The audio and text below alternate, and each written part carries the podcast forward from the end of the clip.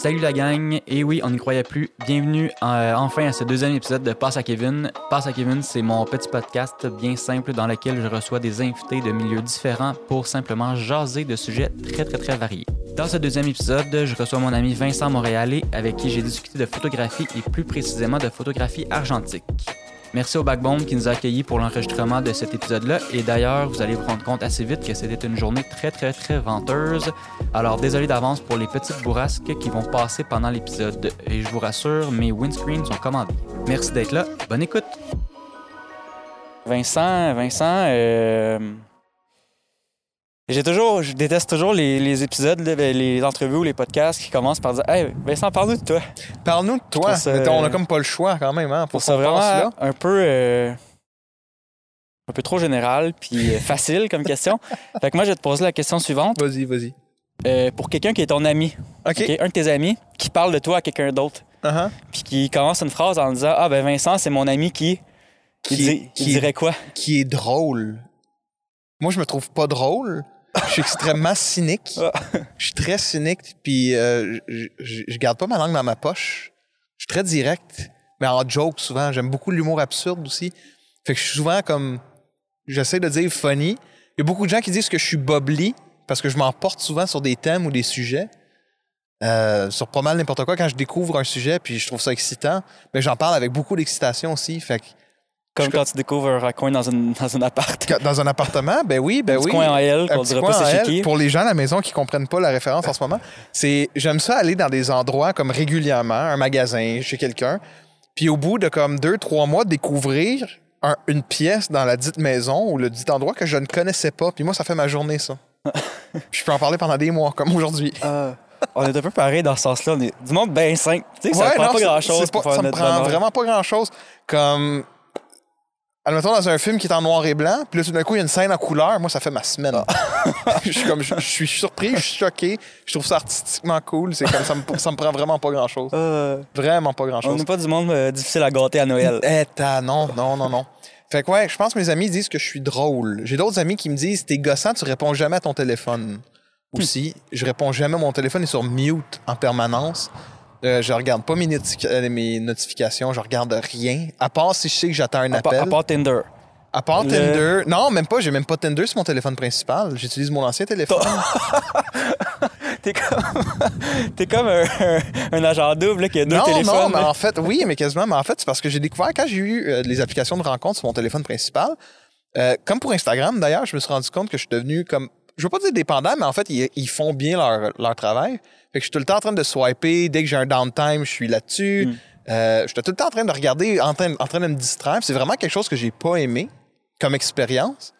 Euh, fait que j'ai- j'ai juste pris mon ancien téléphone que j'avais encore, puis j'ai installé les applications là-dessus à la place.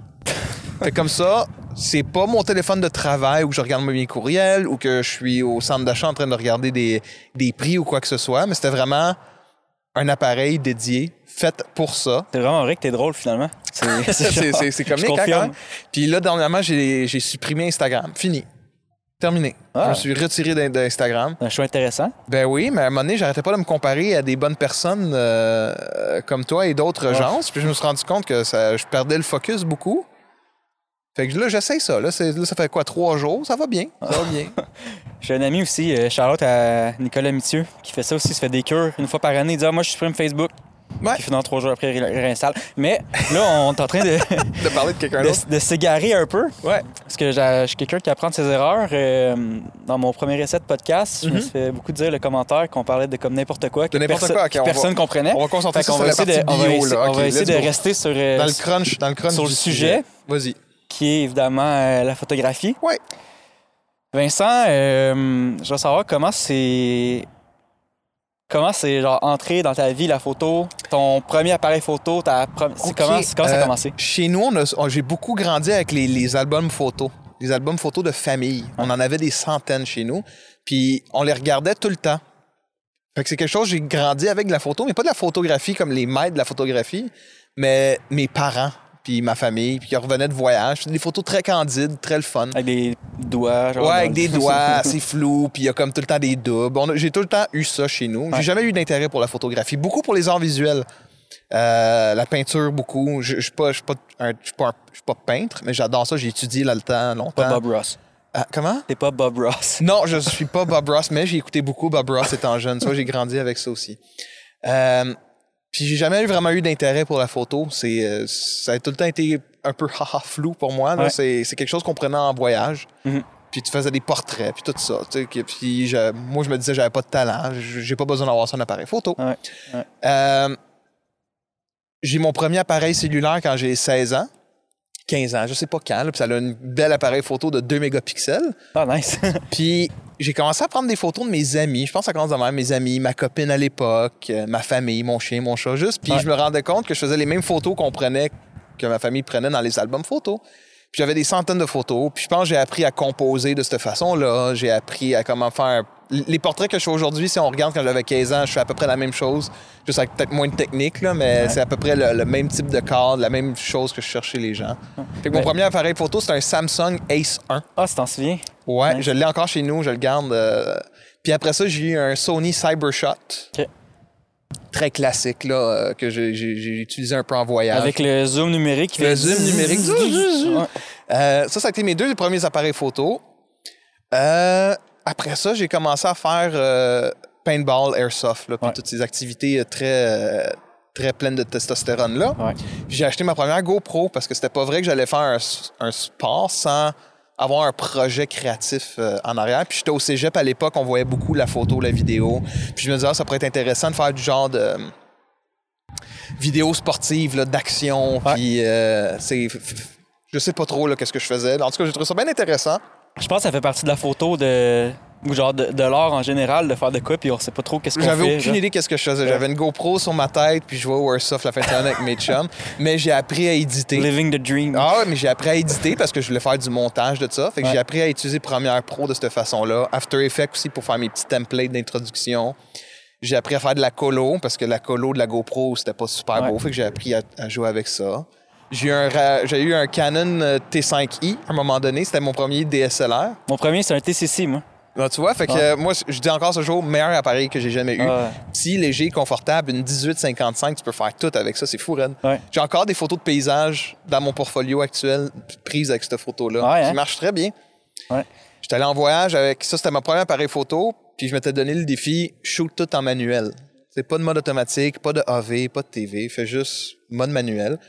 Puis je suis revenu avec des compétences acquises en photo, plus avec mon background en art visuel. Je, je sais comment composer un portrait, un paysage. Je sais- tout faire ça à force de l'étudier. Fait Ouais. que là, c'était juste de savoir comment le faire. Ouais. Après mon T5i, la compagnie d'événementiel m'engageait encore. Fait que j'ai acheté un Panasonic GH5. GH5, Ouais. ouais. Avec tout stabilisateur, euh, nanana. J'avais tout le kit pour faire de la vidéo. Puis une année, j'étais allé, j'ai fait l'erreur de me prendre trop cool. Puis j'étais allé chez Jackalope Fest Ah ouais, hein? euh, au centre-ville. Euh, le skateboard, tout ça, je me disais, j'ai un background en sport, je suis pas mal sûr que je vais être capable de faire quelque chose qui a de l'allure en vidéo. Parce que je faisais pas de la photo. Je faisais de la photo parce que ça dépannait les gens, mais c'était pas mon main, euh, Ouais. mon objectif principal. là. Je faisais des portraits pour mes amis, genre, c'était c'était pas mal la, la seule chose que je faisais. Puis rendu au Jackalope, je me suis rendu compte qu'il y avait des armées de vidéographes puis de photographes comme à grandeur. Puis que j'étais. Pas de me dire, OK, mais t'es pas de calibre. Il y a des gens qui avaient des lentilles télescopiques 700 à 1000 là, millimètres. Euh, puis toute la journée, j'étais là les trois jours, il y a des écrans géants avec le- les vidéos promotionnelles du Jackalope Fest qui Ouais. étaient là. C'est tellement des vidéos de bonne qualité. Le, le nom du, du gars m'échappe, mais c'était tellement de la bonne qualité, puis c'était tellement bien fait. Ouais. J'ai eu une grosse crise d'angoisse. Rendu à la troisième Ah, journée, j'ai fait, je peux, je peux pas, je peux pas compétitionner dans ce moment-là. Je peux pas imaginer que je pensais. En tout cas, toutes les mauvaises idées m'ont traversé l'esprit. Ouais. Puis un moment donné, j'errais, puis je me suis rendu compte que il y a quelque chose qui m'est revenu dans la tête. Un prof de, de cégep me disait la, la meilleure pratique que tu peux avoir quand tu fais de la vidéo, de la photo événementielle, c'est d'aller voir les gens que tu prends en photo puis leur dire Hey, salut, j'ai pris des photos de toi, voici ma carte ou peu importe, puis tu leur donnes gratis, tu sais, ou, ou peu importe. Hey, c'est comme- fuck... de- fucking rough, ça. Genre, Ouais. faut genre que tu stalks du monde dans la rue, t'es prends en photo, puis tu vas les exact. voir, puis t'es Ben, comme... c'est ça, mais hey. la photo de rue, je suis pas bon à cause de ça, mais je me dis de l'événementiel puis du sport, puis encore un événement comme ça qui est comme que du sport puis des athlètes professionnels ou Ouais. semi-professionnels. Je me dis ils sont habitués de se faire prendre en photo. Fait que là, je me suis rendu compte, moi j'appelle ça les photographes pêcheurs. Ils ont comme le- la veste de Han Solo avec genre une ceinture de Ouais, lentilles. Avec 14 appareils photo, Avec là. 14 photos. Moi, j'avais un 7D Mark II, mon deuxième appareil photo, Ouais. avec une 70-200. Je faisais des shots avec ça, puis j'étais vraiment fier de ce que je faisais. Ouais. Puis je me suis rendu compte, aucun de ces photographes-là allait voir les athlètes. Puis là, j'ai, comme mon prof de cégep m'a embarqué dans la tête, j'ai fait « Hey, je dois aller voir tous ces gens-là. » Puis c'est comme ça que j'ai commencé. J'ai eu mes premiers contrats photos grâce à des gens que je suis allé faire. Hey, salut, j'ai pris des photos de toi que Joe Pêcheur a pas faites. Je m'excuse pour tous les photographes pêcheurs qui existent. C'est pas contre vous. C'est juste que je vous aime pas beaucoup. Puis c'est de même que j'ai comme j'ai découvert le bloc, en fait. Euh, je savais pas c'était quoi. Je pensais que c'était une activité que tu faisais quand t'es au primaire, genre, puis que t'allais là en autobus. Là, j'ai découvert que c'était un sport professionnel. Je me suis fait plein d'amis comme ça. Puis j'ai vraiment, c'est là que j'ai délaissé la vidéo complètement. Je pense à la fin de semaine d'après, je vendais ma GH5. Ouais. Puis j'ai acheté ma Canon R parce que c'était plus centré photo, appareil moins rapide. Euh, c'était un mirrorless, fait qu'il y avait tous les avantages électroniques. C'était plus petit, c'était plus confortable. Euh, il y avait plus de gadgets. Il y a juste une carte SD, par exemple, ça c'est chiant. Moi, les, les mirrorless, là, ce que je trouve qu'on s'habitue vraiment vite, en fait, là, puis que tu sais pas que t'aimes ça avant de la, avant de la voir, là, c'est d'avoir la prévisual- Ah, prévisualisation ça, de ton image en temps réel, ça, de voir ton exposition, là, avoir qu'un DSLR, que tu dois prendre ta photo, ben t'as ton, Ouais, ouais, ouais, mais il faut que tu regardes l'écran après. mais tu regardes après ta photo, ok, je vais me réajuster un peu. Sais, mirrorless, tu le vois, là, c'est fou, là. Mais tu vois, la, la GH5, c'est un mirrorless. C'est Ouais. juste que c'est du micro 4 tiers. Fait que la profondeur de champ et compagnie. En vidéo, c'est incroyable, mais en photo, il n'y avait pas la. Il avait pas la coche de plus qu'il y avait. Puis quand je mets de la Canon Eye, ben, leur technologie de eye focus, eye autofocus, est juste disjonctée. C'est incroyable, c'est de la magie. Puis j'avais déjà des lentilles Canon.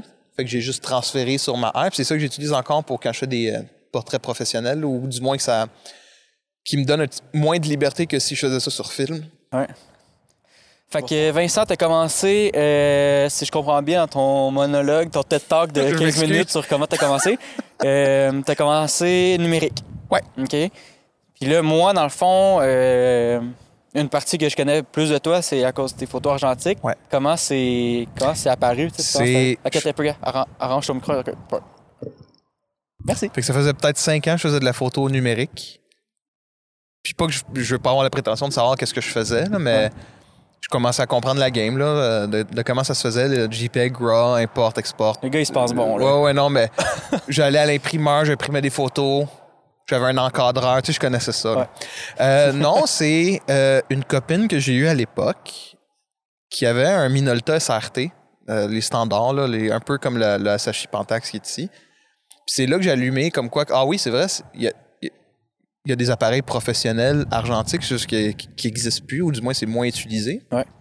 Puis le lendemain, je suis allé en acheter un, c'est comme une centaine de piastres, ça, c'est vraiment pas cher. Puis j'ai décidé de me casser les dents là-dessus parce que j'ajoutais déjà du grain en post-production euh, pour vidéo ou pour euh, de la photo parce que ça donne un petit peu plus de caractère. Puis je me suis dit, mais tant qu'à le faire d'une façon fake, pourquoi je me casserais pas les dents à apprendre comment utiliser ça à mon avantage? J'ai des, euh, je suis allé chez Photo Saint-Denis pour que je suis commandité par eux rien. C'est juste qu'on m'a recommandé d'aller là, mais il y en a plein. Il y a Studio Argentique, Borealis, euh, Cinémonde. Je veux dire, ça finit plus. Là. Il, y a- ça a vraiment, il y a beaucoup de magasins de ça. De plus qu'on pense, hein. Oui, il y en a vraiment plus qu'on pense. commencé, là. moi, là, je pensais que c'était genre. Ben, c'est niché, là. C'est Mhm. vraiment Oui, un oui. petit monde, là, mais. Tu sais, mettons, se procurer du film, tout ça, c'est vraiment plus accessible que je Ouais, pensais. non, c'est très simple. Il y a encore beaucoup de professionnels qui travaillent que Je- sur film, Ouais. avec des formats médiums, des, des, des pleins pieds aussi, des pleins pieds, des, euh, Des- un petits plein pied, euh, avec un petit pied, non, mais des, des 4 par 5. Euh, fait que j'ai décidé de me casser les dents là-dessus. puis C'est quand même récent, c'est depuis 2020-ish, à peu près. là. J'ai décidé de me casser les dents là- euh, là-dessus, à découvrir c'est quoi les différents films stock qu'il y avait, donc les différents types de films, qu'est-ce qu'ils font, quoi, c'est quoi les différentes températures que chaque film apporte. Ouais. Puis ton film, t'es limité au ISO qui est, ou ton ASA qui est sur le film, fait que 200 à 3002 en montant. Fait que je trouve vraiment ça intéressant de me limiter encore plus. Déjà que j'avais pas de clients, fait que là je me disais je vais me limiter encore plus Ouais, ouais. en utilisant du, euh, du, du film. Puis j'ai vraiment aimé ça, puis j'ai vraiment accroché. Donc j'ai tout le temps un appareil numérique parce que c'est plus rapide, puis c'est vraiment fiable, puis j'adore mon appareil. Mais je sors jamais sans un de mes appareils photo euh, sur film. Puis, euh, on, on- on reviendra là, mais pour quelqu'un qui connaît un peu ou pas vraiment la photo, là, Mhm. il y a beaucoup de monde que pour eux, c'est la. Mettons l'ère de l'argentique, ça, ça commence déjà à faire un, un bout Mhm. que c'est on va dire, terminé, Terminé, là, ouais. que c'est...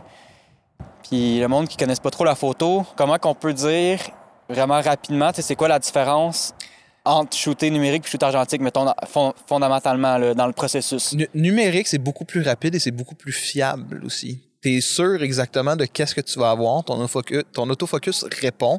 Tu as beaucoup moins de temps à réfléchir à qu'est-ce que tu es en train de faire avec ton appareil, puis tu as plus de temps pour penser à c'est quoi que je suis en train de faire, à composer euh, ta scène. Puis vraiment, c'est vraiment un outil qui est beaucoup plus fiable, beaucoup plus rapide finalement.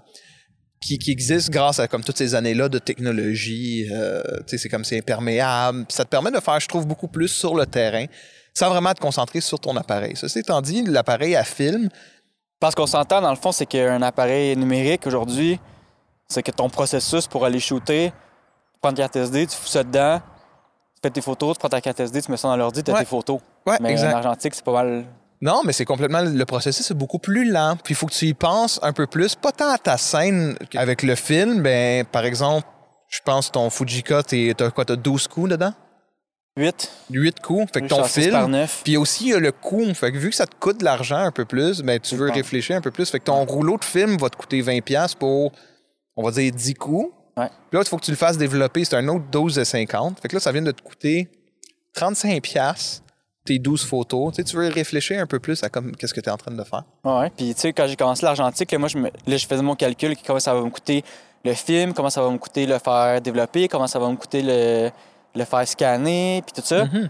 Mais ça, je disais ça par 8 shots, mais c'est parce que finalement, c'est pas tes 8, c'est pas toutes Non. tes shots qui sont bonnes. T'en, t'en as que c'est. T'es chanceux, si t'en- t'es chanceux si t'en as deux. Fait que finalement, si t'en as deux, trois, quatre peut-être. Puis, qu'est-ce que j'ai. La, ma fois la plus chanceuse, c'est la fois des photos avec mes Light Leak. Là. Ouais, ouais, ouais. les- Qui ont bien Il y a, il y a sorti. le 7 qui était bonne sur 8, Pas pire. qui était vraiment bonne, utilisable. là. Fait que j'étais vraiment chanceux. Mais euh, ça pour dire, tu dans le fond, je parlais tantôt du processus avec le numérique, qui est vraiment simple. Tu mets ta carte SD, tout ça. En argentique, là, une fois, t'as ta, caméra dans les mains, t'as rien d'autre. là. Mhm. T'as juste ta caméra. Mais Tu t'es- filmes dedans. C'est quoi les étapes? que- quand je l'ai pas? à quelqu'un qui connaît pas du tout j'ai pas de l'argentique. film. Euh, T'as juste ta caméra. J'ai juste ma caméra, puis j'ai pas de film dedans. Ouais, fait que à met- quoi je pense? Ok, à Fait que mettons, pense? de ta caméra que t'as rien dedans jusqu'à, on va dire, euh, la photo dans ton ordi. On va dire, Ok. on va pas imprimer, mais la photo dans ton ordi. En partant, tu ouvres la caméra. Il y a une petite porte. Pas obligé d'aller aussi poussé que ça. Ah, ok, c'est bon. euh, ok, fait que T'as besoin là, de quoi? là, t'as t'as besoin du film, entre autres. Faut que tu, mais faut aussi, faut que tu connaisses les conditions ou de qu'est-ce que tu vas prendre en photo. Si t'es dehors à l'intérieur, faut que tu prennes du film qui ont des euh, euh, de la sensibilité différente dépendamment de quel projet tu vas faire. Ça, c'est la première chose. Ouais. Fait que ça, ça te, donne- ça te demande de connaître la sensibilité du film, comment il réagit avec ce que tu fais. Entre 1 et 6400 habituellement. Ça, c'est un. Deux, il faut que tu comprennes comment la lumière fonctionne. Euh, puis comment tu vas l'utiliser à ton avantage? Euh, parce que, par exemple, et si tu as besoin d'un trépied aussi, parce que bien souvent, euh, tu veux prendre, euh, par exemple, la scène au complet, tu vas être à F8 ou F11 pour avoir tout en focus, mais ta caméra, si tu la tiens par, la main, euh, ça se peut que tu introduises du micro-shake dépendamment de la vitesse à laquelle tu vas aller. Fait que là, ça te demande de comprendre comment ton appareil fonctionne d'une façon manuelle. Fait que ça veut dire quoi l'ouverture de ta lentille de F22 à F1.2 ou F80 0.95 si tu un Voigtlander qui coûte cher. Fait que ça te demande de savoir comment ta lentille fonctionne. C'est quoi les limites de ta lentille? Ça te demande aussi de comprendre c'est quoi les limites de la vitesse de ta caméra. Ouais. Fait qu'habituellement, ça va de bulb, qui est, euh, tu, tu le tiens manuellement, l'ouverture de ton miroir, allant jusqu'à 1 millième. 1, 2 millième si t'es chanceux, c'est un appareil un petit peu plus Ouais. Fancy. Puis les appareils plus récents, euh, mettons les- dans les années 90, c'est à peu près comme les appareils comme on a aujourd'hui, fait qu'on se posera pas la question. Ouais. Euh, par exemple, moi qui fais beaucoup de photos de nuit, fait que je vais prendre la- un film ISO 800. Là, tu vas me dire c'est ben trop, c'est c'est très peu, c'est de nuit, mais je vais avoir un trépied parce que je vais tenir l'ouverture de mon miroir pour exposer mon film pendant 15 à 30 secondes. Chose que je peux pas faire à, à main levée. Donc, je vais avoir un trépied. Ça me prend un déclencheur parce que j'introduis de la- du micro-shake en pesant. Ouais. Fait que ça demande un petit peu plus de réflexion dépendamment de qu'est-ce que tu vas faire. Ouais, c'est une des choses que. euh, Puis j'avais essayé d'en parler un peu dans. Quand on avait fait la vidéo ensemble, là, mais je trouve que, mettons, avec les, les appareils numériques, c'est que nos trois fonctions. Ben, pas nos trois, là, parce que l'ISO, c'est pas vraiment. Ça n'en est pas vraiment un dans qu'est-ce que je veux dire, mais mettons, euh, ton- ta vitesse d'ouverture, puis ton, euh, ton ouverture, dans le fond, ton diaphragme, ton aperture. C'est deux outils, mettons, je trouve qu'en numérique, on utilise beaucoup pour le, le rendu visuel, mais qu'on utilise plus tant pour l'exposition. Non, exact, Que parce que t'as pas besoin d'exposer. quand tu une caméra à film, c'est ça. Fait que des fois, c'est ça, tu vas être pogné pour utiliser une vitesse d'ouverture vraiment lente parce que t'as pas le choix, tu sais. Ouais, Tu peux pas... euh, puis c'est exactement ça, c'est ça. Parce que ton ISO varie pas, c'est ça, dans le fond, que la contrainte, là. la- parce que t'es limité au ISO que tu fonctionnes, fait que tu veux surexposer, sous-exposer. En partant, t'es tout le temps mieux de surexposer parce que c'est la densité du film que tu veux exposer. Euh, en gros, pour les gens qui, comprennent pas qu'est-ce que je suis en train de dire, c'est que tu as un film qui va réagir à de la lumière. Et plus longtemps que tu le laisses exposer à la lumière, plus il va y avoir de l'information qui va euh, être faite. Puis une parfaite exposition, c'est quand toute ta scène euh, va être bien, bien je veux dire densifiée, mais c'est pas ça le mot, mais qui va être bien imprégnée sur ton film. Si tu sous-exposes ton film, ben, tu n'as plus d'informations à aller chercher parce que tu l'as sous-exposé, il n'y a pas assez d'informations qui est arrivée. Donc, C'est Ben- comme le contraire du numérique, hein, ça. En numérique, là, la règle, c'est comme de rien euh, surexposer, qu'il n'y a rien qui clip. Mais en argentique, c'est comme le contraire. Tu avoir rien de sous-exposé parce que si, si sous-exposé, il n'y a plus rien. parce que tu peux euh, sur- euh, La tolérance à la Ouais, la tolérance, vraiment c'est plus ça, haute. c'est ça le hein. mot que je cherchais. Euh, fait que ta tolérance sur le film, tu peux surexposer de quasiment trois stops. Fait que si tu regardes une, une échelle, tu es à zéro, ça va jusqu'à moins 3 puis plus 3. Fait que tu peux surexposer jusqu'à plus 3 ou moins 3, dépendamment de qu'est-ce que tu veux faire comme projet. Moi, par exemple, je suis tout le temps surexposé, juste parce que je me fais pas confiance, d'à peu près un stop et demi. Comme ça, je sais, je sais que la photo que je vais prendre, ben, au moins, je vais pouvoir les récupérer dans les ombres ou juste un petit peu dans les highlights. Ouais. Euh, Qu'est-ce que je peux faire? Fait que je me donne un petit peu, un petit peu plus de jeu de cette façon-là. Ça, c'est quand mon appareil fonctionne bien. Ouais, c'est ça. Ouais. C'est quand Euh, l'appareil peut puis- fonctionner. Puis euh, si, on si on retombe euh, dans le processus, c'est-à-dire que tu as acheté ton film, tu as mis ton film dans ta caméra, tu es allé, ch- t'es allé shooter. Mhm. Une fois que ton rouleau est fini, c'est deux, quoi les étapes? C'est quoi la prochaine étape? là, t'as pour, deux euh, choix. Un, faut que tu le recules. Ça, c'est normal. Tu le rembobines. Ah, moi, je le recule pas. hein. Ah. Moyen format, tu recules pas. Ah non, c'est ça parce qu'il va directement. Fait que habituellement, en 35 mm, euh, t'as une petite manivelle, tu le recules, puis il retourne dans la petite canisse, puis c'est bien le fun. T'as deux options. L'option la plus simple, rapide et efficace que moi j'aime, c'est d'aller au laboratoire. Euh, tu leur donnes, littéralement. Eux, ils vont te le développer, te le scanner, puis t'envoyer les formats euh, numériques par adresse courriel. Ouais. Idéalement, tu essaies de récupérer aussi tes négatifs, comme ça tu peux les rescanner éventuellement. Ouais, parce qu'ils font, ce qu'ils font dans le fond, là, c'est que euh, tu sais, toi, tu vas porter ton film, ils le développent. Fait qu'eux, ils tombent avec les négatifs. Fait que les négatifs, pour ceux qui savent pas c'est quoi, c'est les petites bandes oranges qu'on voyait. Ouais, comme orange ou noir, tu vois souvent Ah ça ouais, dans les films. C'est euh, c'est vraiment c'est ça. Là, c'est ton film. euh, Vos parents ont probablement ça qui traîne à quelque part. là. Fait qu'eux se retrouvent avec ça. Puis pour pouvoir le transposer en, en fichier numérique qu'on peut avoir dans l'ordinateur, c'est qu'ils viennent le scanner avec un scanner qui fait à peu près la même chose que quand tu scannes un- une feuille de papier. Ouais. C'est qu'ils viennent prendre une genre de photo de ce négatif-là, inversent les couleurs, puis ils te renvoient ça dans le fond euh, par courriel. exact. Puis tu peux avoir différents types de fichiers. Habituellement, ils te l'envoient en JPEG parce que ça coûte moins cher. Euh, si t'es sûr vraiment, comme il y a des. euh, quand je travaille sur moyen format, je sais un peu plus qu'est-ce que je fais. Ouais. Euh, c'est un petit peu plus réfléchi. Je suis pas comme avec ma 35 que je juste me promener partout puis je prends. Pour ceux qui savent pas, format médium, le film euh, est plus gros, plus de résolution, mais surtout plus cher aussi. Donc je m'en sers pour des projets euh, que je sais qui, euh, soit qui me rapportent de l'argent, qui ont un peu plus d'importance. Puis 35 mm, ça coûte vraiment moins cher. T'en as plus. Euh, puis tu- je me permets de faire un petit peu plus n'importe quoi euh, avec ça pour tester. Puis sinon, tu as l'option, pour revenir à ton, ta question, tu as l'option de le développer toi-même. C'est vraiment quasiment de l'artisanat à ce moment-là. Tu as, des, euh, t'as des canisses, tu as besoin d'une chambre, une chambre noire, tu as, t'as des produits chimiques, c'est du Blix, du développeur, euh, du Que la plupart des gens connaissent un peu plus, je pense, là, que Ouais, exact. c'est ça, on avait des cours au secondaire, puis des Ouais, où tu le vois puis- beaucoup dans les films. Là, dans, je pense à euh, Perry Mason sur euh, HBO là, en ce moment qui, qui roule. Il fait beaucoup de photos, lui, pour ses, pour ses projets, euh, pour, pour, pour, est-ce qu'il enquête. Puis tu vois beaucoup le processus de ça. Ouais. Tu sais, si tu veux avoir ta photo plus grosse, ben, c'est pas compliqué. Tu as besoin d'un d'un enlargeur. Je m'excuse, je sais pas le nom en français. Un Ouais, je enlarger. connais pas le mot non plus. c'est un. Enlarger. Ouais, c'est comme Enlarge si tu, tu, your, tu mets ta- tu mets ta- Enlarge your négatif. For 50%. Mais c'est vraiment ça, c'est que tu mets ton négatif là-dedans, puis ça retransmet ta photo sur une- un, un morceau de papier qui est beaucoup plus grand. Ouais. Tu as besoin d'une chambre noire, la fameuse lumière rouge. Le processus est beaucoup plus lent. C'est comme je dis, c'est de l'artisanat. Moi, je l'ai fait pendant un bout. C'est pas quelque chose que j'ai vraiment aimé. Euh, je je suis pressé aussi dans la vie. là. Je suis très impatient. Ouais. Puis j'aime ça travailler avec un laboratoire. Tu vas le porter là. Eux, ils ont l'expertise, ils ont les machines. Euh, ils scannent nettement mieux que moi. J'ai un scanner que je me sens quasiment pas. Je suis tout le temps très peu satisfait du résultat. J'ai vu, euh, probablement que tu as déjà vu ça, mais il y a même du monde qui euh, scanne leur négatif avec un appareil numérique. hein? Ouais, avec un ça? appareil numérique, ça va super bien aussi. C'est vraiment deux types de façons euh, de le faire. Ouais. Moi, c'est parce que j'ai un projet en cours que je scanne des vieilles photos de famille. Parce que je veux faire un, un projet sur, sur ma famille en général. C'est très kitsch, là, mais bon. Mais après ce projet-là, mon, mon, mon scanner, je vais m'en débarrasser. C'est vraiment quelque chose que j'ai d'inutile chez nous. euh, Puis, euh, Outre que pour ce projet-là, mais c'est parce que ouais. je numérise des photos. ouais. Puis, euh, qu'est-ce- quand tu as commencé l'argentique, qu'est-ce qui t'a frappé en premier? Mettons ton premier rouleau que tu allé shooter, qu'est-ce qui t'a frappé? Que tu fait Oh shit, je m'attendais pas à ça? tu sais? je m'attendais pas au caractère que les photos avaient. Puis ça, c'est partout sur YouTube. Là, tous les, les, les YouTubers là, qui font de la photo argentique, ils, parlent, ils disent tout le temps le mot caractère. C'est subjectif, hein, le caractère. Ouais, c'est très subjectif. Puis c'est ça, quand je dis que ça m'a surpris, c'est ça qui m'a surpris, comment il y a des photos qui n'avaient. C'était plus dans le résultat que dans le processus. Ouais, ouais, que- c'est dans le résultat que je me dis, tous ces éléments-là, j'ai été capable, parce que c'est vraiment satisfaisant. Tu alignes plein d'éléments très variables ensemble pour prendre une photo. Tu sais, c'est comme. Puis même encore aujourd'hui, le, aujourd'hui, le processus me fascine. C'est comme un bout de film, puis t'exposes de la lumière, puis ça donne ton image. Moi, ça me fait capoter. Ouais.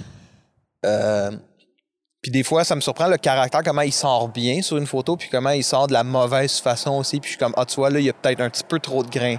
Il y a peut-être un petit peu trop de highlights ici. J'aurais pas fait ci, j'aurais pas fait ça. Ah, j'étais pas si en focus que ça pendant que mon miroir, lui, me disait que je l'étais. Fait qu'il y a beaucoup de déception aussi, parce que dans ma tête, je pensais que ça allait être tant mieux. Mais il y a aussi beaucoup de surprises, parce que des photos que je m'attendais à rien. Je les développe, je reçois le fichier numérique, puis je le regarde sur mon écran, puis je me dis, ah, Wow. OK, ça donne ça, ça, ça l'a donné ça, les couleurs ont sorti exactement comme ça. Euh, notamment pour les ciels, je fais beaucoup de paysages avec de l'espace négatif. Puis le ciel, ben, c'est- des amas de gaz différents, puis ils donnent des teintes de couleurs différentes. Puis sur numérique, quand je, je tentais de faire des photos comme ça, ben, ça sortait très clinique, très euh, par strate. Ça donnait jamais le résultat que je veux. Puis maintenant, quand je fais du paysage, puis il y a du ciel, tu vois très bien le dégradé, comment l'atmosphère se, se dégage. Je suis sûr que tu, tu as beaucoup de paysages Ouais. aussi, là, fait que je suis sûr que tu l'as vu, tu l'as remarqué ouais. aussi. Des fois, tu te dis, tu regardes un ciel qui est de rose à bleuté, puis sur le film, il sort avec des teintes de mauve, puis j'ai pas joué des highlights en post-production après. Puis c'est vraiment des. C'est ça, c'est des surprises que j'aime découvrir, que le- le- l'exposition que la lumière a sur le film voit quelque chose de plus que moi, j'ai pas vu. Ouais, ouais, ouais. Puis tu trouves-tu que justement, avec l'argentique, tu sais, tu parles des déceptions, puis tout ça. Je sais pas si c'est moi qui, qui est idiot, là, mais on dirait que j'ai comme. En commençant l'argentique, que ça fait pas tellement longtemps que je fais, j'ai comme. On dirait appris à apprécier les erreurs, Ben oui. de faire. Oh shit, tu sais, c'était c'était une erreur, c'est pas voulu, j'ai mal fait, j'ai mal fait ce que j'avais Mhm. à faire, j'ai mal exposé, peu importe. Mais tu l'apprécies parce que c'était comme, tu fais, ah, ben c'est ça. C'est ça que ça a donné. Puis ça m'a donné. c'est- c'est- Tandis que numérique, tu fais une erreur, tu fais comme, ah shit, cette photo-là, c'est de la merde. Pff, Puis t'as corrigé, jamais rien faire avec. tu ou sais. tu vas re-shooter comme tout de suite Ouais, maintenant. Euh, non, ça m'a appris à, à être beaucoup plus euh, appréciatif de ce que j'avais. Puis, admettons, bon, ben, si c'est ça le portrait que j'ai fait, puis j'ai fait une double exposition sans m'en rendre compte, mais Colin, c'est- ça va être ça. Puis on pourrait recéter ou rebooker ou peu importe, mais non, c'est ça, ça me donne des souvenirs que je garde. Euh, je disais que je suis plus sur Instagram, mais juste avant de le fermer, je m'étais ouvert une page. euh, je m'étais ouvert une page euh, behind the scenes, là, c'est très Ouais. quétaine, là, mais c'est parce que je me rendais compte que j'avais beaucoup de ces photos-là qui me décevaient ou qui cadraient pas avec le, le, le, le, portfolio que j'ai actuellement, qui sont beaucoup Ouais, de ouais. portraits ou du paysage à espace négatif. Puis je me rendais compte que je prenais beaucoup en photo mes amis, ma famille, quand j'allais faire du blog, vraiment du, de tous les jours. Là. Ouais. Puis je trouvais ça intéressant d'avoir une page où je pouvais sortir ça puis montrer ça parce qu'ils ont souvent des qualités que moi j'apprécie. Puis tu sais, on parle de, de photos qu'on qu'on a manquées. C'est quoi? C'est euh, c'est Robert Capa, le, le fondateur de Magnum. C'est lui qui a pris les photos du débarquement de Normandie. Ok, pas les condoms. C'est non. c'est pas, pas la Il a pas fait ça, non. Quoique. Puis toutes ces photos du débarquement de Normandie, le- les rouleaux, ils ont été scrappés au développement. Fait que sur les 200 photos, je me souviens plus des chiffres, qu'il a pris, il y en a juste 11 qui, sont, qui ont été potables. Puis je, je pense que le processus a mal été, puis sont toutes pas en focus. Puis finalement, d'un point de vue artistique, quand tu les mets tout ensemble dans un projet, ben t'es comme c'est le débarquement de Normandie, fait que c'est normal que ça soit pas en focus parce que tout est sur le nerf. Puis ça donne une qualité très impressionniste aussi à l'image. Ouais. Même si c'était pas l'intention, parce que c'est une erreur de développement, mais tu vois, cet homme-là était capable de fonder Magnum Photo à partir de ces photos-là. Donc, il y a, il y a- il y a un, pas, un euh, pas un thème ou un motif, mais il y a vraiment, tu, tu peux vraiment, dépendamment de qu'est-ce que tu fais avec, si tu le mets dans un projet ou tu les mets ensemble dans un, dip- un- dans un, petit- un diptyque, un triptyque, euh, tu, tu fais une murale ou peu importe, mais tu peux. euh, il y a des possibilités créatives, même dans les erreurs que, que tu fais. Moi, je, je trouve beaucoup de satisfaction dans les erreurs. Mes photos préférées, c'est les erreurs. Ah ouais, hein? J'ai vu, j'ai vu euh, tu me parles de photos de guerre, là. euh, je suis tombé sur la chaîne YouTube d'un gars que sa job, là, ben, genre, ben, en tout cas, sa job ou sa chaîne YouTube, là, c'est de- d'acheter des bundles de films Mhm. pas développés de, de soldats, dans le fond, qui ont fait des photos à la Wow. guerre. Pas des, photo- pas des photographes Non, non, des soldats, là, photos de tous les des jours, soldats Ouais, qui avaient ouais. des petits appareils genre sur eux, puis ils achètent ça, mais tu sais, c'est à coût, mettons, de 100 rouleaux. Puis tu sais, la plupart, tu sais, ça date de genre, ça fait quasiment, tu sais, ça fait, mettons, 75 ans, là, les Mhm. rouleaux sont scrap, là. Puis ils développent ça, puis tu le vois, là, puis finalement, tu sais, sur, mettons, 10 rouleaux, il y a une shot qui est, Qui est bonne. qui est bonne, mais tu sais, c'est capoté parce que tu te dis, fuck, je suis la première personne à voir cette Ouais. image-là, il y a personne qui l'a vu avant, Ouais. personne qui. La personne est. Tu sais, souvent, là, dans le fond, ces rouleaux-là, c'est que ce qui expliquait, c'est souvent des soldats qui sont morts, mettons, pendant la guerre, puis ça, ça s'est retrouvé, mettons, les, rouleaux- les photos sont retrouvées, ben, les rouleaux, en fait, sont retrouvés à quelque part, puis personne. euh, Développer Tout le monde ça. s'en foutait, là, tu sais. Ouais, ouais, ouais. Puis t'achètes ça, puis tu te dis, shit. Tu sais, quand même, il y a quand même, lui, ce qui, ce qui le motive, c'est qu'il dit, j'ai quand même la possibilité de découvrir quelque chose d'incroyable qu'on savait pas à propos de la guerre, à cause que c'est des photos que personne n'a jamais vues. puis si tu regroupes 50, 75 de ces photos-là, mais tu as un thème aussi en arrière de ça, puis tu as, un procédé. Moi, qu'est-ce que. Tu sais, je trouve ça super beau comme projet. C'est du hasard complet. Puis si sur 10 rouleaux, tu en as une, puis tu as acheté 1000 rouleaux, ben à quelque part, tu vas en avoir là, ton cinquantaine de photos que tu peux comme exposer ou du moins faire un document d'archives important là- là-dessus, là, redonner quelque chose, qu'est-ce que ces gens-là ont pris en photo? Ok, Vincent. Allô? Excusez, je, je sais que je parle beaucoup. euh, je m'excuse. Ben, j'aime mieux quelqu'un qui parle beaucoup qui parle pas assez. Ah, ouais. Si j'ai Ouais. le choix, là? Ouais. Euh, on est rendu à peu près à la moitié de, de ce qu'on a à se dire, même si on n'a pas tout suivi l'itinéraire prévu. Euh, fait que j'ai un petit segment en jeu. Vas-y. Euh, on pourra en reparler après, OK. mais je pense que je pense que tu m'as déjà dit que tu as des origines italiennes, Ouais. ta famille. Sicile, Palerme. Puis mettons, euh, est-ce que tu parles italien? Non, C'est parfait. je m'excuse. Dans le fond, euh, notre jeu, J'ai honte. J'ai ici euh, un petit pot de. je- pour ceux qui ne voient pas, que c'est en, en audio, j'ai un petit pot de jelly bean. Tu Nice. sais, les jelly beans, il y en a des pas bons, il y en a des Ouais, bons. ouais, comme Harry Potter, là. C'est ça, Ok. la même chose. Euh, fait que j'ai des mots en italien que je vais te dire OK. qui ont rapport à, à la photo. OK. Euh, Wow. Faut que tu réussisses à deviner ce que je te dis, le mot. Si tu réussis pas, tu piges dans le pot, ben tu tournes la roulette puis tu piges dans le pot. Ah, mon gars, on va laisser faire la roulette. On va, OK, on va juste piger dans le Il y en a des pot. bons, il y en a des pas bons. Fait Ok, que t'as comme cool, une chance d'en avoir un bon ou un pas bon. Euh, fait que si tu devines, c'est moi qui en prends un. Si c'est toi, si tu devines pas, c'est toi qui en prends un. OK, j'aime ça. Là, il ça. va, il va avoir la- le degré de difficulté que c'est moi, dans le fond. euh, c'est moi, dans le fond, qui va te dire les mots. OK. Fait que peut-être que mon accent va faire en sorte que les peut, mots vont être incompré- euh, incompréhensibles. Donc, euh, j'ouvre présentement le petit, pot de, malade. le petit pot de jelly bean.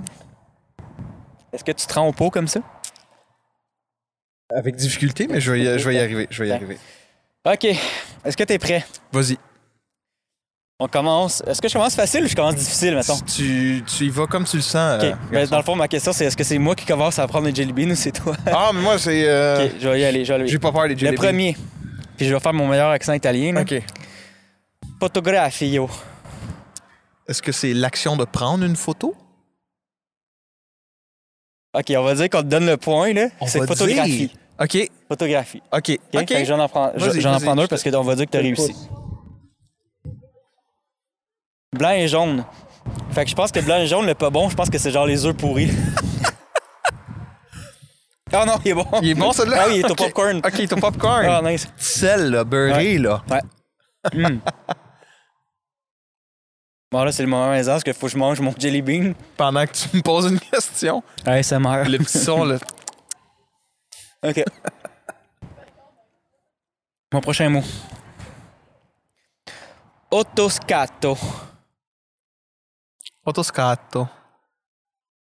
Auto pour automatique, hein? Scato? Je sais pas. Auto. Faut que tu essaies de quelque chose. là. euh, ça va être euh, mode automatique, genre?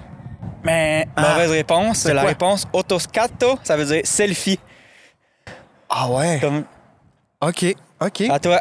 Je te passe aller. le pot. Au hasard, allons-y avec. Mesdames et messieurs, il est bleu ciel. Le ciel. Hmm. Ah, il est bon, hein? Goûte la menthe. Ah, Seigneur. T'imagines, j'ai acheté, j'ai acheté, T'as juste acheté un sac de bons, finalement. j'ai acheté juste les bons. Mais en fait, il goûte la, il goûte la pâte à dents. Ah, peut-être pâte à dents, c'est pas un des pas bons. Mais c'est peut-être un des moins pires des pas bons. Moi, j'aime ça. Ouais, c'est ça. Moi, j'aime ça, la, la menthe, là, en général. OK. Hmm. Autoscat. Prochain mot. Ritoccare. Ben, voyons donc. Rito carré. Ouais, mais avec un accent, mettons. Rito carré. Euh, Rito carré. Euh, pff, Est-ce que c'est une rotation? Euh, Je sais pas. Rito carré, je sais pas. Faut que tu donnes un. Je vais, ah, je vais dire euh, rotation d'un film. Tiens. Pas en tout, hein? Dans le chaméral. Retouche. Retouche. Retouche. J'ai tellement honte. Pige dans le pot, mon gars. Dans le pot, mais tu vois, je veux. puis- Ta famille a honte de toi en ce moment. Ah, mais ils sont, sont tous décédés. fait que Oh. Ils se retournent dans leur tombe. Oui, quand même. Là, mesdames et messieurs, c'est un orange Cheeto, puis il y a des petites taches rouges.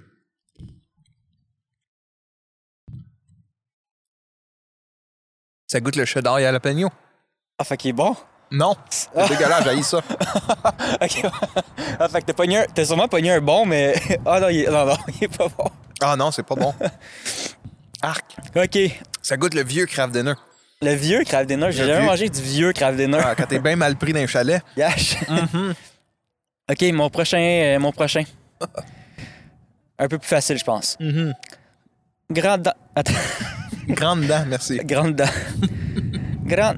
Granangolo. Granangolo? Ouais. Granangolo. Ouais. Granangolo. Ça, c'est un mot, ça. Ouais. Granangolo. Mais c'est deux mots ensemble, mais c'est une expression. Granangolo. Prendre une photo de groupe? Oh, mais ça. C'est ça? non! non? Grand angle. Ça fait de l'allure quand tu le dis Ça fait hein? du sens. Ouais, mais c'est ça, Ça- mon accent, il. mon accent, il est difficile un peu. ok. Je te donne pas de chance. Euh, là, il est, oh, il est vert, à- genre vert déchet nucléaire avec Ah. des taches brunes et noires. Ah, Ça donne le goût? Ça a goûté à diarrhée, sûrement. Goûte à rien.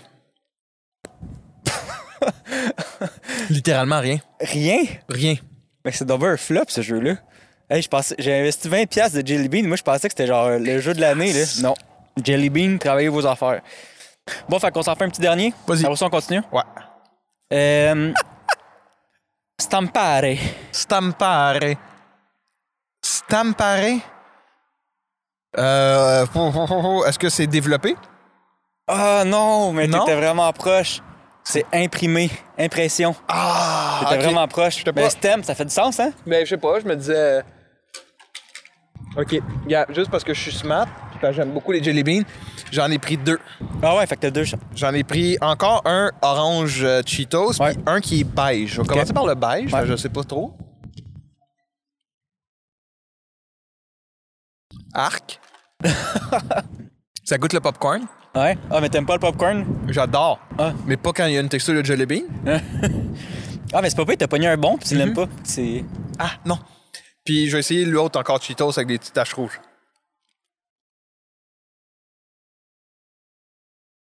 Il goûte super bon, il goûte la framboise, genre. Ah, ok, deux, attends. Prends-en un autre, là, je tanné que tu pognes des bons. Excuse. Hum. On a un show à donner ici, Ouais, là. ouais, je sais bien, je m'excuse, je suis pas bon, là. Beige avec des picots jaunes. Beige avec des picots jaunes de goûter à la couche. Arc. Goûte-tu à la couche? Oui. Oh, yes. Ah non, ça goûte le parmesan. Ah, Ouais. le vieux fromage, là? Ouais, ça goûte le vieux fromage. euh. Hum. Ouais. Ouais, un peu l'ail aussi. Ouais, c'est ça, ça, on est dans ces Un goûts-là. vieux là. fromage, aïe. Ouais, très méditerranéen. là. Ah, ouais, hein? Ah, Ça fit avec ton jeu. Merci. bon, ok. Euh, ouais, fait qu'on va continuer avec. euh, Avec les questions? Ma petite liste de questions. Super, vas-y, je vais essayer de parler moins. Non, non, non, hey, vraiment pas, vraiment pas.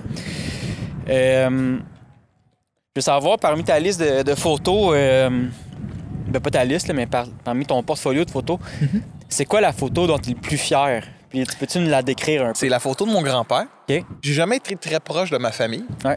Euh, du côté paternel, où est-ce qu'ils sont italiens. Ouais. Euh, j'ai vécu en campagne beaucoup avec ma grand-mère. C'est une famille divorcée. Euh, puis mes grands-parents parlent très peu ou pas français et moi, aucun mot en italien. Puis euh, un an- quelques-uns. Ouais, quelques-uns. Non, non, mais je peux comprendre, mais je peux pas, je peux pas entretenir une grosse conversation avec mon grand-père. Puis c'est plate parce que je sais qu'on avait plein de points en, en commun. Ah, ouais. hein? Il aimait beaucoup l'histoire. euh, il aimait beaucoup raconter. Il avait, ça a l'air qu'il jasait beaucoup. Là. Ça a l'air, selon les rumeurs. Non, mais quand j'étais plus jeune, parce que mes parents m'ont eu plus vieux, fait que j'ai connu mes grands-parents comme assez âgés. Ouais. Puis une année, j'étais tout seul avec lui dans le salon. J'avais mon appareil photo entre les mains. J'ai demandé à mon grand-père, j'ai vraiment pas été correct, là, euh, parce que j'essayais d'aller chercher vraiment une émotion chez lui. Puis je sais que c'était quelqu'un de très fier de sa famille, puis de ses origines, puis tout ça.